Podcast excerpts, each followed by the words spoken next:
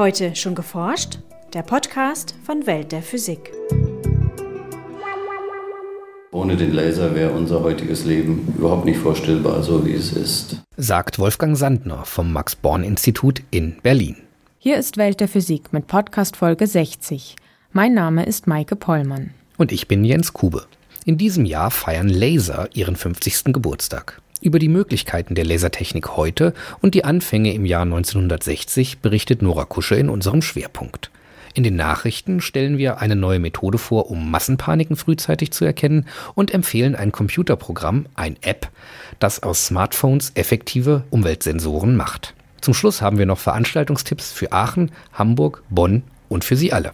Kaum eine neue Technologie hat die Fantasie zahlreicher Science-Fiction-Autoren so angeregt wie die Entwicklung des Lasers. Damals in den 60er Jahren wurde das Unmögliche möglich gemacht. Der Mensch gewann die Kontrolle über das Licht. Also der Laser hat erstmals in der Geschichte der Menschheit überhaupt eine völlig neue Qualität des Lichts ermöglicht. Und diese Qualität lässt sich am einfachsten damit beschreiben, dass die Menschheit erstmals in der Lage war, die Kohärenz des Lichts zu kontrollieren. Sagt Wolfgang Sandner, Direktor am Max-Born-Institut in Berlin und Präsident der Deutschen Physikalischen Gesellschaft. Kohärenz heißt grob gesprochen, den Gleichtakt der Lichtwellen zu kontrollieren. Und äh, nachdem das Prinzip der stimulierten Emission schon 1917 von Einstein vorhergesagt wurde, hat es immerhin 47 Jahre gedauert, bis man das tatsächlich im ersten Laser 1960 realisiert hat. Dem US-amerikanischen Physiker Theodore Mayman gelang es also, Einsteins theoretische Überlegungen Realität werden zu lassen. Er sendete Lichtstrahlen durch einen an beiden Enden verspiegelten Rubinstab und heraus kam ein gebündelter Laserstrahl, also kohärentes, synchron schwingendes Licht. Man kann Kohärenz am einfachsten erklären durch Gleichtakt der Lichtwellen. Sie können sich den Unterschied veranschaulichen, indem Sie den Unterschied zwischen zum Beispiel dem Boston Marathon überlegen, wo die Läufer alle, jeder mit seinem eigenen Takt und jeder mit seiner eigenen Schrittfrequenz und mit seinem eigenen äh, Schritttempo läuft. Im Gegensatz dazu eine Parade von Soldaten auf dem Roten Platz, wo sie alle im Gleichtakt laufen. Die hat natürlich, das merkt man schon, wenn man daneben steht, einen ganz anderen, äh, ganz andere Wucht und damit auch eine ganz andere Kraft. Und für Lichtwellen gilt das genauso. Um die Lichtwellen in den Gleichtakt zu zwingen, reflektiert man sie zunächst innerhalb des Lasers hin und her. Die einheitlich schwingenden Wellen verstärken sich und die unterschiedlich schwingenden löschen sich aus. Die Verluste der ausgelöschten Wellen werden durch die von Einstein vorhergesagte stimulierte Emission kompensiert. Hierbei schlagen die einheitlich schwingenden Lichtwellen Photonen der gleichen Frequenz aus dem aktiven Lasermaterial. Diese neu gewonnenen Photonen, die sich im gleichen Takt wie die ursprünglichen bewegen, verstärken den Lichtstrahl, welcher schließlich als Laserlicht ausgesandt wird. Das aktive Material dient dazu, um die Verluste kohärent, das heißt im Gleichtakt wieder auszugleichen. Und das ist das Geheimnis des Lasers. 50 Jahre gibt es den Laser nun schon und er ist aus unserem Alltag nicht mehr wegzudenken. Im Supermarkt, wenn die Preise an der Kasse gescannt werden oder zu Hause beim Abspielen einer DVD. Auch bei der digitalen Kommunikation, beim Chatten oder Telefonieren wird auf Laserlicht zurückgegriffen, als Übertragungsmedium. Umso erstaunlicher also, dass man kurz nach der Entwicklung des Lasers nichts mit ihm anzufangen wusste. Bei dem Versuch, die Lasertechnik für bestehende Funktionen einzusetzen, zeigte sich, dass die konventionellen Anwendungen ohne Laser besser funktionierten. Schon spottete man, der Laser sei die Lösung auf der Suche nach einem Problem. Aber inzwischen wissen wir natürlich, dass der Laser unverzichtbar ist und in vielen Gebieten, also sowohl in den Lebenswissenschaften, in der Medizin, in der Grundlagenforschung, in der Produktion, in der Kommunikation und so weiter, es überhaupt erst ermöglicht gemacht hat, dass wir Licht als Werkzeug verwenden. Und ohne den Laser wäre unser heutiges Leben überhaupt nicht vorstellbar, so wie es ist. Und was wären erst Science-Fiction-Filme ohne Laserpistolen? Diese erinnern stark an Pulslaser, welche das Licht in zeitlich begrenzten Portionen aussenden. Wenn diese Impulse hinreichend viel Energie haben, zur Informationsübertragung brauche ich nicht viel Energie. Ich will ja den Detektor am anderen Ende nicht zerstören und verdampfen.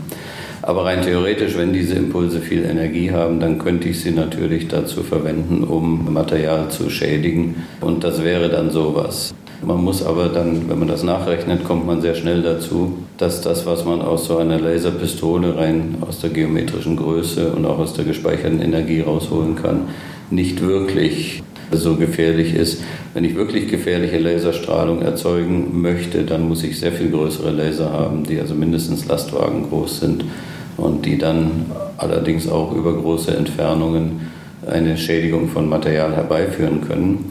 Es gibt militärische Projekte, die geheim sind, über die man nicht viel weiß, aber man weiß wenigstens, dass äh, daran gearbeitet wird, Raketen über große Distanzen mit Laserlicht zu schädigen, sodass sie zumindest ihr Ziel nicht mehr so erreichen, wie es geplant war.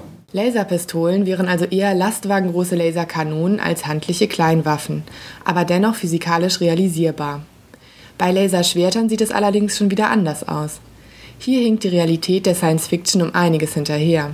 Einen Lichtstrahl oben abzuschneiden und ihn dann zum Schwertkampf zu benutzen, scheint leider nur den Jedi-Rittern in Star Wars zu gelingen. Also dass Laserstrahlen irgendwo aufhören, dass wir also einen Lichtstrahl haben, der im Raum äh, nur eine endliche Länge hat und äh, stehen bleibt, das ist nicht möglich. Das kann man ganz klar sagen. Was man allerdings machen kann, nützlicherweise ist mit Laserstrahlen Dinge produzieren, wie Autos oder Flugzeuge. Autos werden heute zum großen Teil mit Laserstrahlen geschweißt. Das ist in der Tat etwas, was früher Fiktion war. Man nimmt einen starken Lichtstrahl und richtet ihn auf eine Schweißnaht und kann damit entweder Materialien trennen oder zusammenschweißen. Und das Interessante daran ist, dass das auch mit Materialien funktioniert, die auf andere Weise sich nicht verbinden lassen. So hat sich der Laser von einer faszinierenden Idee ohne Funktion zu einer der wichtigsten Anwendungen unseres Alltags entwickelt. Ob Duisburg, Mekka oder Brüssel. Nach jeder tödlichen Massenpanik wird nicht nur nach Schuldigen gesucht, sondern auch nach besseren Strategien, um solche Katastrophen in Zukunft vermeiden zu können. Schon heute lässt sich mit geeigneten Einsatzplänen, Leitsystemen oder simulierten Menschenströmen das Risiko verringern, ein zuverlässiges Warnsystem während einer Großveranstaltung steht jedoch noch nicht zur Verfügung. Ein intelligenter Computeralgorithmus soll das nun ändern. Neben geschultem Personal soll das Computerprogramm die Live-Aufnahmen der Überwachungskameras permanent analysieren. Die Grundlage bildet eine Art Phasenwechsel in der Menschenmenge. In einer großen Menge verhalten sich Menschen nämlich mehr oder weniger gleichartig. Im Idealfall bewegt sich ein Menschenstrom geordnet auf sein Ziel zu. In einer einsetzenden Panik geht diese labile Ordnung verloren und einzelne Menschen schlagen unvorhersehbare Wege ein. Genau diesen Wechsel von geordnetem zu ungeordnetem Verhalten kann der Computer aus den Überwachungsvideos in Echtzeit erkennen und das Sicherheitspersonal warnen. In einem Testlauf mit Videoaufnahmen von der Massenpanik 2003 in einem Nachtclub in Rhode Island soll die Software die einsetzende Katastrophe sehr schnell erkannt haben.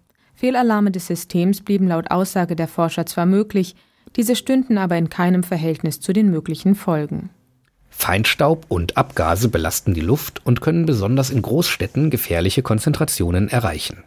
Wer die Qualität seiner Atemluft abschätzen möchte, braucht in Zukunft nur zu seinem Smartphone zu greifen. Wissenschaftler entwickelten ein kostenloses Programm, das auf Basis eines Handyfotos den Grad der Luftverschmutzung berechnet. Der Nutzer muss mit der eingebauten Kamera lediglich ein Foto vom Himmel schießen. Der Bewegungssensor führt ihn dabei zum richtigen Aufnahmewinkel und das GPS-Ortungsmodul fügt den genauen Standort den Daten hinzu.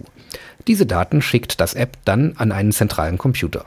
Der wertet die Aufnahmen aus und sendet dem Nutzer eine Schätzung der in der Luft enthaltenen Staubanteile zurück. Testläufe dieser Applikation in den Städten Los Angeles und Phoenix zeigten eine gute Übereinstimmung mit fest installierten Staubsensoren. Wenn einige tausend Nutzer dieses Smartphone-Programm, Visibility genannt, regelmäßig nutzen, erhalten die Forscher zudem einen gigantischen Datensatz, mit dem lokal aufgelöste Analysen von Luftschadstoffen möglich werden. Die Wissenschaftler von der University of South California in Los Angeles bieten das kleine Programm zum kostenlosen Download auf ihrer Website an. Kernphysiker Hans Otto Meyer führt in seinem Vortrag in Aachen allgemeinverständlich in die faszinierende Welt der Quanten ein. Viele Eigenschaften der uns umgebenden Welt beruhen auf der Quantenmechanik, Gesetzen, denen die Atome und ihre Bausteine gehorchen. Im Mittelpunkt des Vortrages stehen anschauliche Experimente.